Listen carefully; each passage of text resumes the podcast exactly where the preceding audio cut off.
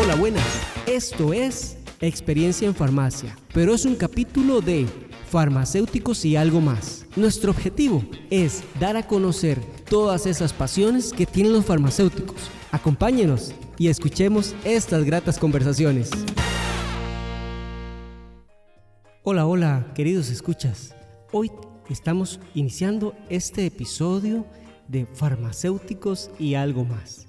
Y para iniciar este episodio tenemos con nosotros a la doctora Aimé Salas Hernández.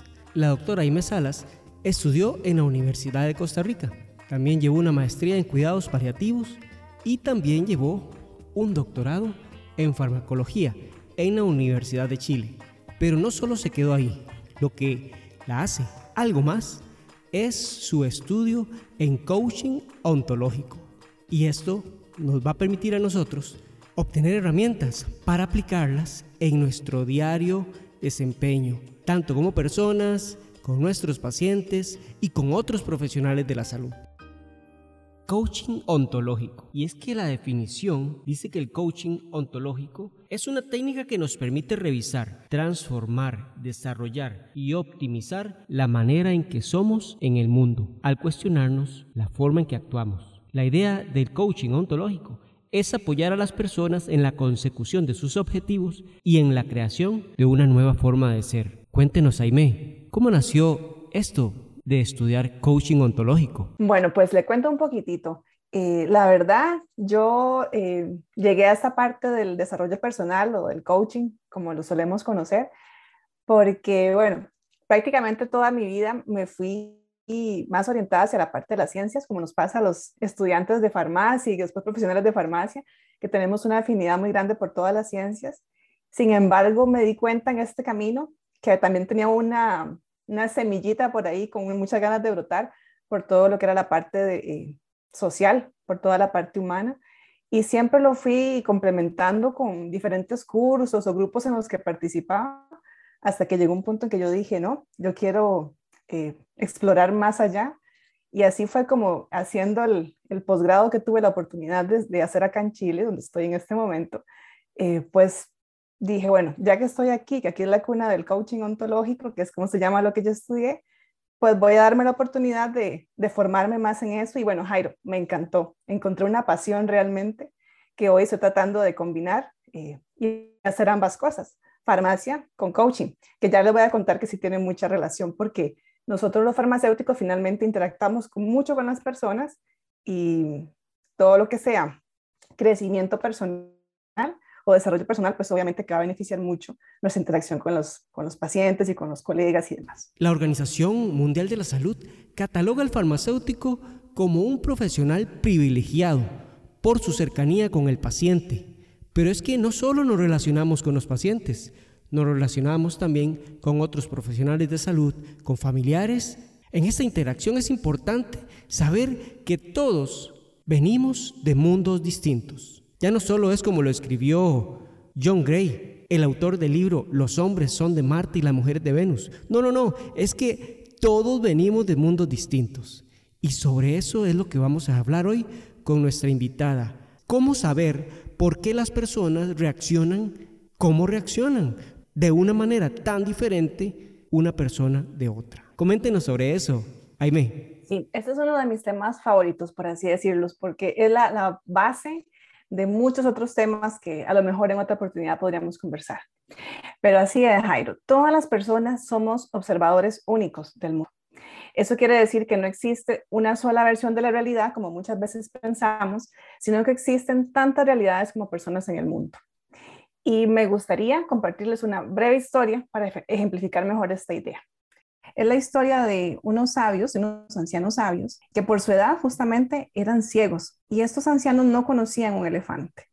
Entonces los llevaron a que conocieran un elefante y bueno, cada uno a como pudo se acercó al animal por diferentes partes. Algunos pudieron subirse, otros solamente pudieron tocarlo en la parte de abajo. Y cuando cada uno de ellos se acercó, tuvo su experiencia sobre lo que era un elefante. Entonces el primero llegó y se acercó y pudo tocar una pata y donde la tocó dijo que el elefante era como un árbol. Esa fue su, su experiencia. Otro, que pudo tocarle un colmillo, dijo que no, que el anterior estaba equivocado, que claramente el elefante era como una lanza. Después un tercero le agarró la trompa y dijo que ninguno de los dos anteriores tenía razón, porque realmente el elefante era como una serpiente. Había otro anciano que era un poco más ágil, que pudo subirse al elefante este le tocó el lomo y dijo que el elefante era como una pared. Otro que sí pudo también subirse y le tocó una oreja, dijo que no, que claramente el elefante era como un, como un abanico. Y el último, que le pudo tocar la cola, dijo que ninguno tenía razón porque el elefante realmente era como una cuerda.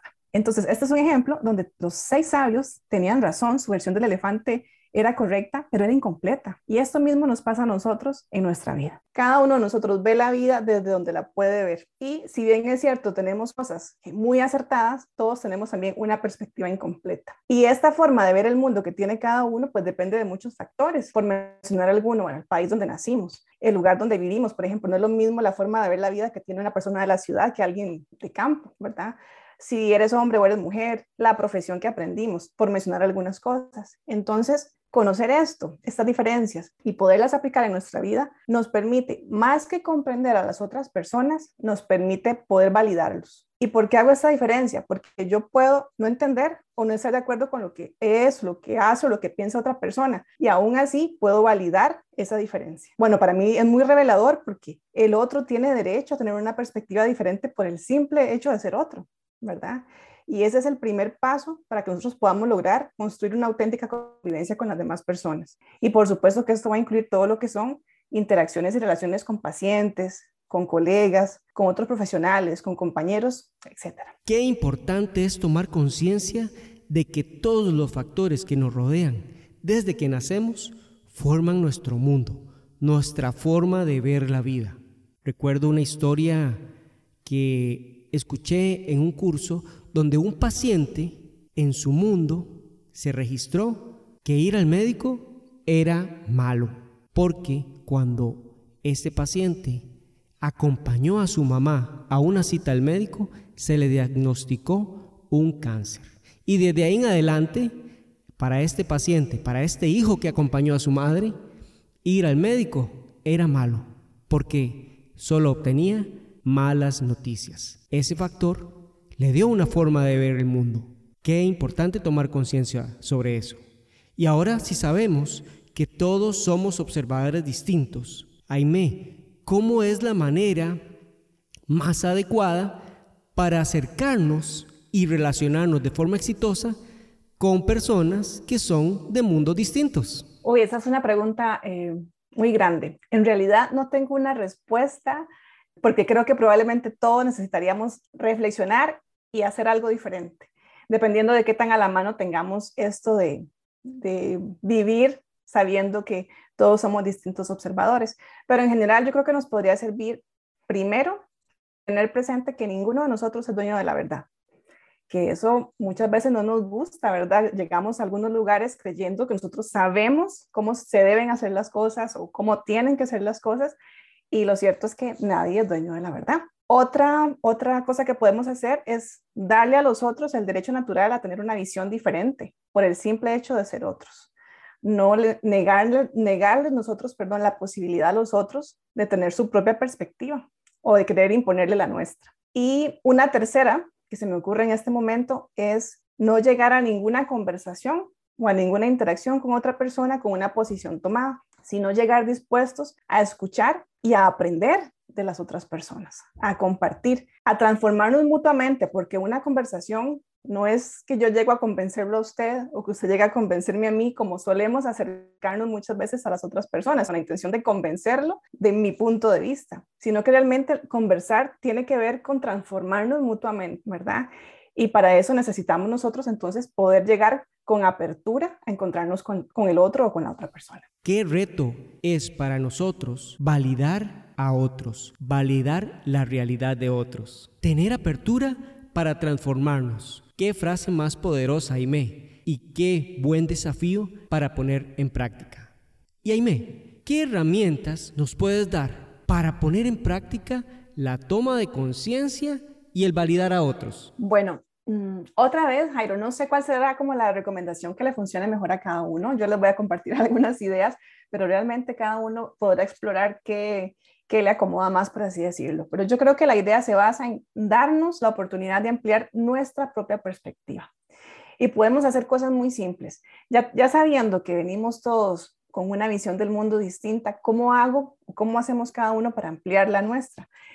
Y mi sugerencia es que hagamos alguna de estas cosas que les voy a mencionar, que probablemente todos las hemos hecho antes en alguna medida, pero que ahora lo hagamos con la intención de preguntarnos qué hará que esta persona o que estas personas vean el mundo de esta forma. Por ejemplo, conversar con alguna persona que consideremos muy diferente a nosotros. De esas personas que nosotros diríamos, no tenemos nada en común o tenemos muy poco en común, bueno, podemos sacar un día un ratito para conversar con esta persona y ver qué pasa, ¿verdad? ¿Por qué piensa como piensa o qué hace que piense como piense? Podemos también, por ejemplo, conversar con personas de otras culturas eh, o visitar otras culturas. Y no me refiero a visitarlas de, de ir físicamente, ojalá que se pudiera porque la experiencia es muy bonita.